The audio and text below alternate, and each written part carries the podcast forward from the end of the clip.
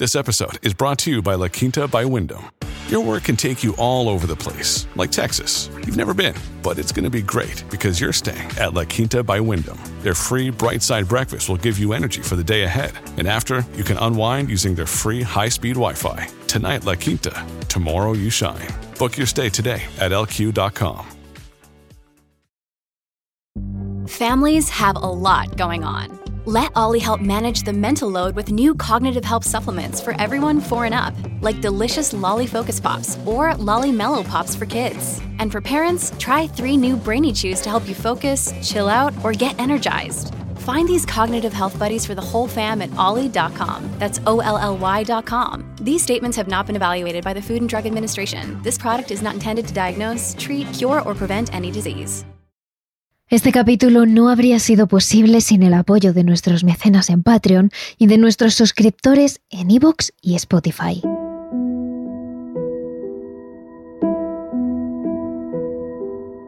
En el año 1990, en un pequeño pueblo de Albacete, ocurrió el peor infanticidio de la historia de España. Rosita, una niña de tan solo 11 años, fue asesinada por su madre, conocida en todo el pueblo como Rosa la curandera, por su amante y la hermana de esta.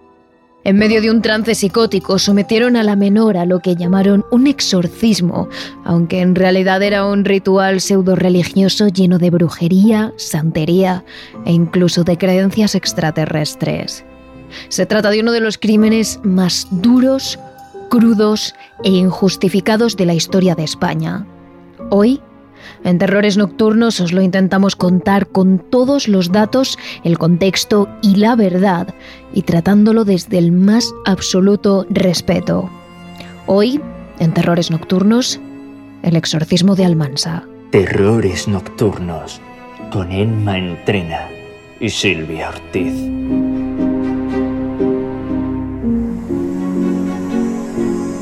Nos situamos en la España rural de los años 90 por aquel entonces en el país estaba de moda el satanismo, romper tumbas, poner cruces boca abajo. Era la moda de la época. Los jóvenes contaban historias de terror. Había una enorme fascinación por los asesinos en series, lo paranormal, lo criminal.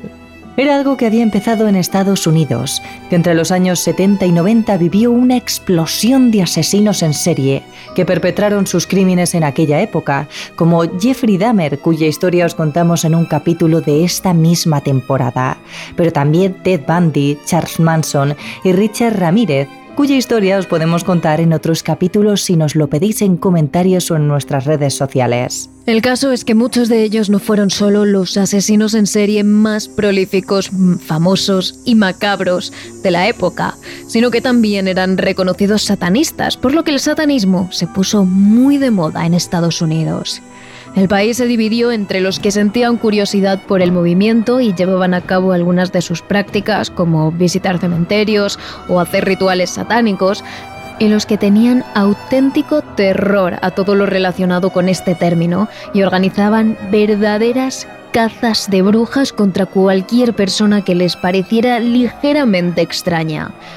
Y aunque es cierto que fue el momento del auge de las sectas satánicas, hubo más una histeria colectiva con el tema que daños reales a causa de ellas. El caso es que como todo lo que llega de Estados Unidos, la moda del satanismo llegó a España un poco después en torno a los años 90, pero lo hizo de forma más discreta y sobre todo adaptada a la cultura del país a nuestras leyendas y tradiciones, a nuestro folclore, también al catolicismo, tan practicado en España, pero sobre todo a esa herencia de la curandería y la medicina natural que dejaron aquellas mujeres a las que llamaban brujas.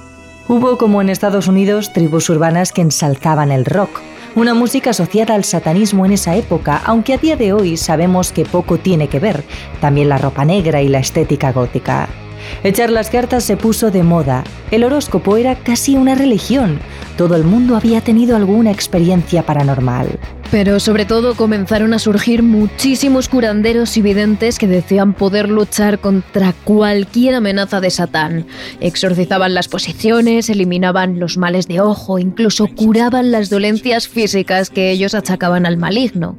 Incluso había investigadores paranormales tremendamente famosos como Tristan Breaker, que lo recordaréis porque fue el encargado de llevar y de complicar el caso de Estefanía Gutiérrez Lázaro, la protagonista del expediente Vallecas que también os contamos anteriormente.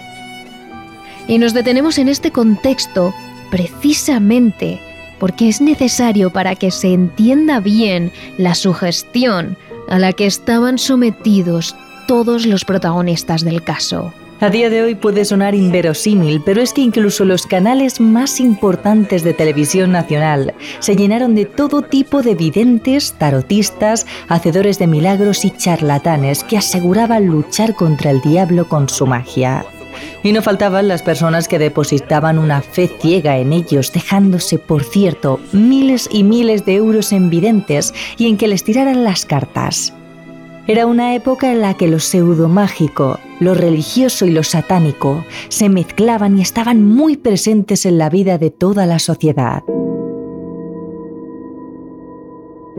Pero existía un lugar en concreto conocido en toda España precisamente por su tradición mágica y sus miles de curanderos y videntes.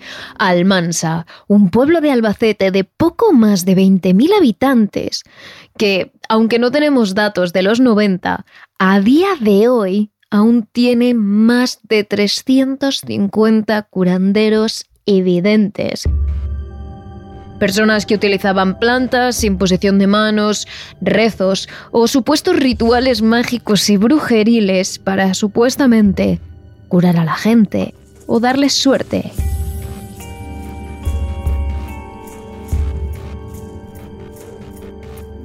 Y Rosa González Fito, apodada la curandera en la localidad, se convertiría por terribles motivos en la más famosa de todos ellos.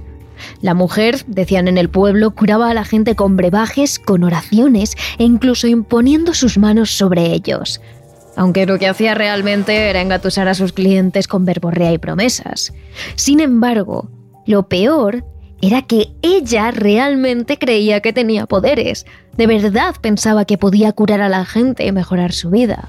Y pensaba que cobrar un precio por ello estaba bien. Y aunque supuestamente solo cobraba la voluntad a sus clientes, lo cierto es que fue capaz de montar una auténtica consulta en su casa en la que atendía clientes a tiempo completo. De hecho, por extraño que suene para la época, su marido, Jesús Fernández, dejó el trabajo para ayudarla con la consulta como recepcionista. Con el sueldo que ganaba Rosa era suficiente para mantenerse ellos dos y también a Rosy, su hija de 11 años. Pero lo cierto es que Rosa era una mujer controladora y autoritaria, y llevar las riendas económicas de la casa solo le hizo ser lo más, por lo que enfrentarse a ella nunca era buena idea. Toda su familia hacía siempre lo que ella quería. Era la madre, la proveedora y la que llevaba la batuta de la casa.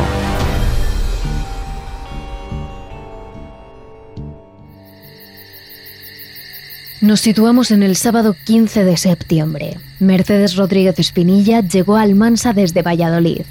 Ella se alojaría en el pueblo con su hermana María Ángeles, que no solo era una de las más fieles seguidoras de las creencias y los rituales de Rosa, sino también su amante. Rosa y María Ángeles mantenían una relación en la que apartaban a todos los demás, pero también una en la que Rosa mantenía un férreo control sobre María Ángeles. Ella era su amante, su clienta y también algo así como su subordinada. Esa noche, las tres amigas salieron a cenar juntas, pero solo Rosa y María Ángeles pasaron la noche juntas en casa de la curandera. Las dos, Rosa y María Ángeles, consumieron sustancias psicotrópicas y orinaron y defecaron sobre la misma cama en la que habían mantenido relaciones. Destrozaron todos los muebles de la casa, rompieron los espejos, caminaron descalzas sobre cristales rotos, se revolcaron por el suelo, vomitaron y se echaron por encima todos los frascos de colonia y jabón que encontraron en el cuarto de baño. La orgía duró hasta las siete y media de la mañana del domingo, cuando María Ángeles se fue de nuevo a su casa. Aquella noche apenas durmieron nada. Se fueron a casa completamente alteradas.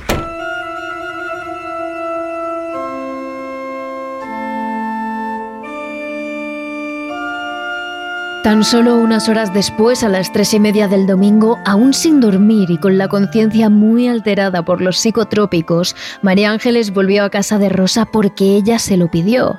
Y esta vez no tuvo reparos en llevarse a sus hijos, Mercedes y Daniel, de 5 y 6 años.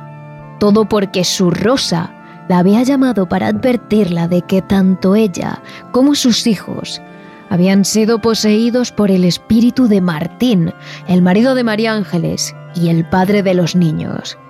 No había ninguna razón aparente para ello, pero entre la falta de sueño, las drogas, los rituales y el absoluto control que Rosa tenía sobre ella, María Ángeles ni preguntó.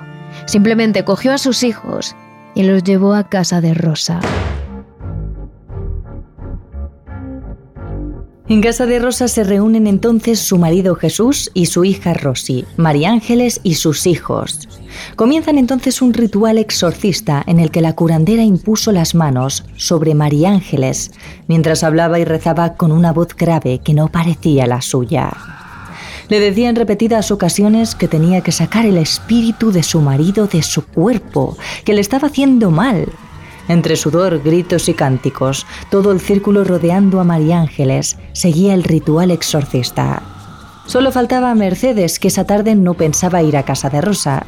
Sin embargo, tuvo que ir finalmente a buscar a su hermana, ya que cuando María Ángeles salió de casa tras la llamada de Rosa, lo hizo de forma tan precipitada que se llevó las llaves, por lo que Mercedes no podía entrar hasta que las recuperase. Pero definitivamente no estaba preparada para lo que encontró en la casa de la curandera.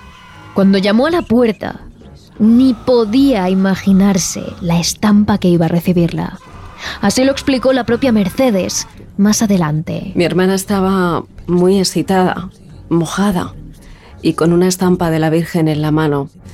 Me ordenó que entrara y que rezara. Y comenzaron a destrozar muebles. Y Mercedes, completamente subyugada por las creencias de Rosa y sin querer contrariarla ni a ella ni a su hermana, no dudó en obedecer. El rito pseudo-religioso llegó a su apogeo con siete personas en la casa, incluidos los tres niños, Rosy, Mercedes y Daniel. Desgraciadamente, no era algo raro para ellos. Estaban tan acostumbrados a los rituales mágicos y exorcistas de sus madres que les parecía algo normal. Ellos habían sido criados con esas creencias, las respetaban y trataban de ayudar a sus madres en todo lo posible. Lo que no esperaban ellos es que tres niños acabaran convirtiéndose en el objetivo del ritual.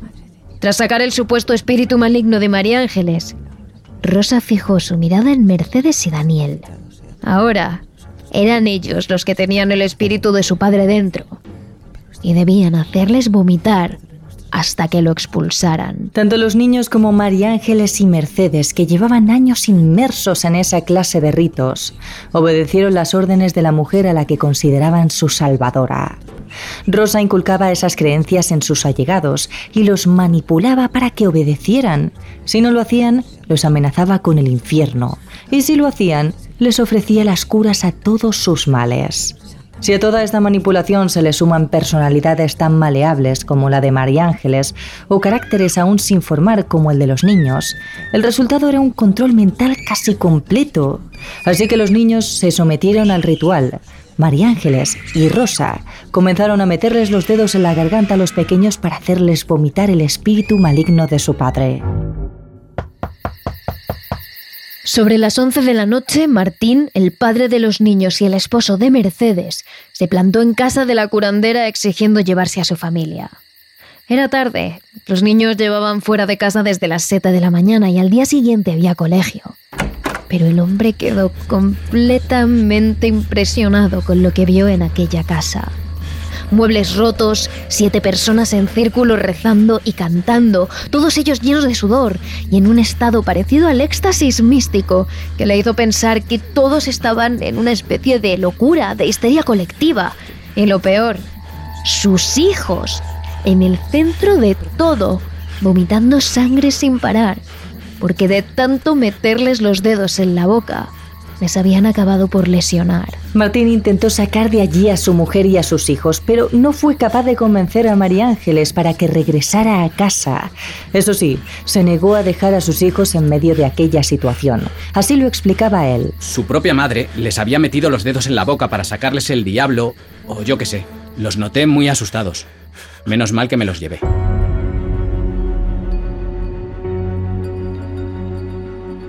María Ángeles, sin embargo, apenas se preocupó por ellos cuando su marido se los llevó. Toda su atención estaba centrada en la curandera. Para ella, Rosa le acababa de sacar el demonio de dentro y a sus hijos. Daba igual que les hubiese hecho sangrar, les había protegido de un mal mayor. Rosa, gracias. Me ha salvado la vida. Yo no sé, Rosa.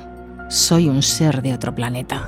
Después de esto, las dos amantes se encerraron en la habitación para realizar un nuevo rito de cánticos, relaciones y brebajes. Mantuvieron relaciones afectivas, tomaron plantas alucinógenas, rompieron y andaron sobre cristales, rompieron estampitas. Y este nuevo éxtasis no paró hasta que Mercedes llamó a la puerta. Somos Jesucristo y la Virgen y nos vamos a casar le dijeron a Mercedes, abrazadas, cuando ésta llamó a la habitación para unirse a ellas. Entonces las tres mujeres entraron en un nuevo éxtasis exorcista. Se desnudaron, vomitaron, orinaron en el suelo y cantaron a voz en grito hasta que Jesús, el marido de Rosa, llegó al dormitorio y las interrumpió. Lo que el hombre no intuía es que el nuevo objetivo de los macabros rituales de su mujer era Rosy su propia hija. Jesús entró en el dormitorio y fue agredido por María Ángeles y Rosa. Ambas le obligaron a que limpiara los orines que ellas habían hecho. Después le ordenaron que se fuera y que subiera a su habitación con Rosy, la niña de 11 años, y que él se acostara en la cama, cosa que así hizo tras dejar a la niña con las tres procesadas. Esos son los fatídicos hechos probados reflejados en la sentencia judicial que se expuso en 1992. Así comenzó el crimen y exorcismo de su hija Rosy. Para ese momento las tres mujeres llevaban casi tres noches sin dormir.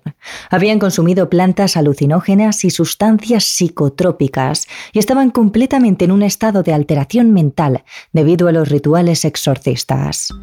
En ese estado se llevaron a la niña al dormitorio, tal y como contó Mercedes. Ya con la niña nos fuimos al dormitorio de esta y atrancamos la puerta para que ni Jesús ni nadie pasara. María Ángeles y Rosa la tumbaron en su cama Hubo una hora y media de silencio y Rosy se durmió. Después, Rosa y María Ángeles comenzaron a romper estampitas, a clavar agujas en un muñeco y a orinar en el suelo, sin dejar de cantar alrededor de la niña. Decían que la espada del mal estaba en la niña. En un principio la niña simplemente se dejó hacer por su madre en este nuevo rito exorcista. Estaba muy acostumbrada a sus sesiones como curandera, así que no puso objeciones cuando su madre la obligó a tenderse en el suelo. Pero poco después empezó a tiritar por el frío. Si le vais a quitar el mal, hacedlo ya, porque la niña no se encuentra bien. ¡Mierda! El mal está dentro de ti, tú eres Martín. Entonces, Rosa y María Ángeles golpearon y patearon a Mercedes en los genitales y le metieron los dedos en la boca hasta hacerla sangrar para sacarle el espíritu de Martín. De alguna manera, este era su castigo por contradecir a Rosa o por no querer hacer su ritual. Pero una vez consiguieron hacerla sangrar y ella dejó de poner objeciones, dijeron que el mal ya había salido y se dirigieron de nuevo hacia Rosy, que había seguido en el suelo, esperando sin hacer nada. Pero enseguida la violencia llegó hasta ellas. Las tres mujeres empezaron a darle bofetadas al tiempo que le decían que ella no era Rosy, sino Martín. La niña, presa del pánico, huyó a un rincón de la habitación y comenzó a llorar con fuerza y a llamar a gritos a su padre. Jesús, su padre, irrumpió entonces en la habitación, pero las tres mujeres, en pleno trance, lo atacaron ferozmente y lo echaron de allí. Jesús salió entonces de la casa en busca de ayuda y poco después regresó con Ana María, la hermana de Rosa. Se quedaron juntos toda la noche en la puerta rezando, sin pensar en pedir ayuda. Así lo explicó Ana María en el juicio. Me amenazaban, decían que querían tirarme por la ventana, pero no sé por qué no entré. Solamente rezábamos. Pero realmente nada, excepto el control que Rosa ejercía sobre ellos, podía llegar a explicar por qué nunca llamaron a las autoridades. Pese a que lloran a la niña gritar, llorar y llamarles entre súplicas, no intervinieron. Dentro, las tres mujeres pusieron a la niña en la cama mientras le gritaban que estaba embarazada del diablo y comenzaron a manipularla. Lo contó la propia Mercedes. María Ángeles y Rosa la sujetaron y le abrieron las piernas. Yo no podía mirar, pero tampoco reaccioné porque estaba como hipnotizada. Cuando la manipularon, la niña solo dio dos gritos. ¡Mamá, acaba ya! ¡Mamá, acaba ya! Entonces comenzó el brutal asesinato. Rosa y María Ángeles se visteraron a la niña, celebrando cada vez que se extraía una nueva parte, pues era un demonio más que expulsaban del cuerpo de Rosy. Uno más, otro más, otra parte más de demonio que saco de su cuerpo. Madre de Dios, aquí hay un nido. Decían María Ángeles y Rosa cada vez que sacaban un nuevo pedazo de carne del interior de Rosy. La niña trató de defenderse y de huir, pero la fuerza que ejercían las mujeres sobre ella le impidió escapar. Finalmente murió a causa de un shock hipovolémico, tal y como cuenta el informe forense ofrecido como prueba en el juicio en 1990. La niña sufrió el ataque traumático con las manos por vía perineal, originando heridas y desgarros de estructuras anatómicas que le provocaron roturas de órganos y vasos lo que le motivó inicialmente una insuficiencia brusca de la circulación periférica, a la que se unió el dolor provocado por el desgarro de terminaciones nerviosas. Todo ello provocó un estado de profundo quebrantamiento de todas sus funciones vitales, que la condujo a la muerte. Fue ese momento, definitivamente tarde, cuando Jesús y Ana María, que habían escuchado todo el acto desde detrás de la puerta, llamaron a las autoridades. Y también cuando Mercedes notó que algo iba mal. Y fue la única de las tres mujeres que lo hizo. Cuando le hablaba, noté que se quedaba blanca, pero solo me di cuenta de que había muerto cuando llegó la policía. Ni siquiera recuerdo ver sangre. No pensé que le iba a hacer daño. Mercedes advirtió entonces a Rosa de que la niña estaba fría y pálida, pero insistió en que debían seguir, que Rosy no iba a morir porque Dios las estaba protegiendo. Pero llegó un momento, casi a las 9 de la mañana del lunes, cuando a Rosa no le quedó más remedio que reconocer que su hija estaba pálida, fría y callada, que la curandera entreabrió la puerta y le pidió a su hermana que pasara. Así describe la situación el informe de los doctores Manuel Flores Peña y Carmelo Sierra López, en el que recogen el testimonio de Ana María González. Ana María observó que su hermana tenía en brazos a la niña y que había sangre y tripas por el suelo pero no pudo observar más detalles, porque enseguida su hermana la envolvió en su delirio acusándola de estar embrujada y de ser la causante del desfallecimiento de la criatura. Por ello, la cogieron y comenzaron a golpearla, tratando de arrancarle los ojos para con ello reanimar a la niña, que evidentemente había fallecido. Tú eres la clave. Necesitamos tus ojos para que la niña reviva. Para entonces Ana María tenía ya una contusión en las córneas y si hubiese quedado ciega si la policía, a la que Jesús había llamado por fin, no hubiese irrumpido en la habitación.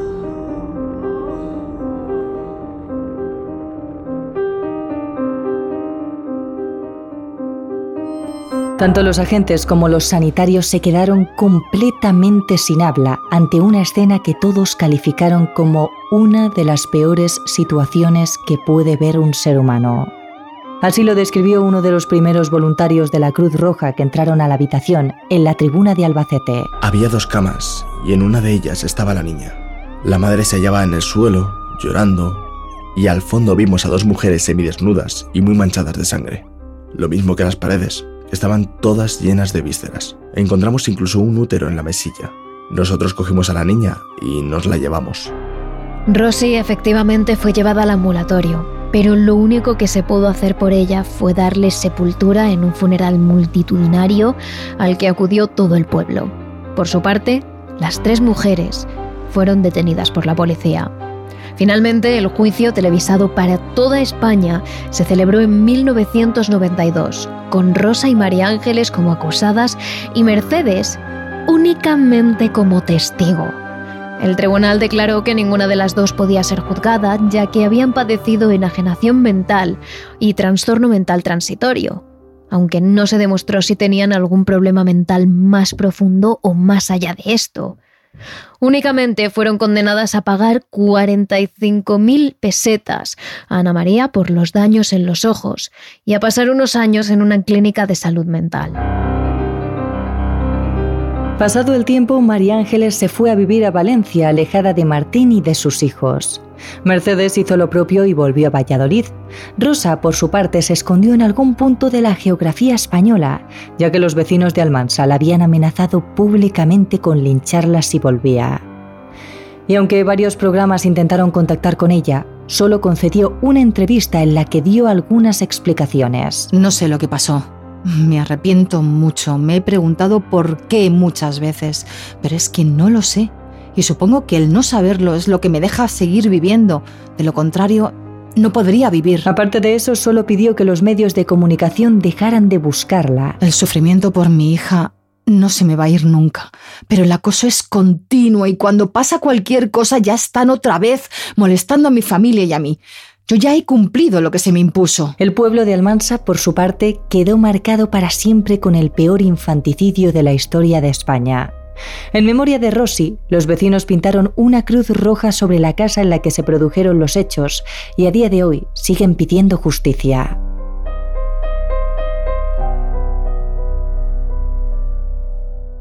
Y si sois fans de los temas de exorcismos de verdad, no os perdáis nuestro último capítulo de Patreon, Evox y Spotify, donde escucharemos los audios de un exorcismo real que ocurrió allá por los años 80 y cuyos audios han permanecido ocultos durante 40 años, pero que hoy os traemos. Hablamos del exorcismo de Rosarito, en Alicante. Y no te olvides tampoco de seguirnos en nuestras redes sociales si quieres terror diario. Somos arroba terroresnocturnos.trn en Instagram y en TikTok y arroba terrores barra baja trn en Twitter y en YouTube. Te esperamos. Terrores Nocturnos, realizado por David Fernández Marcos.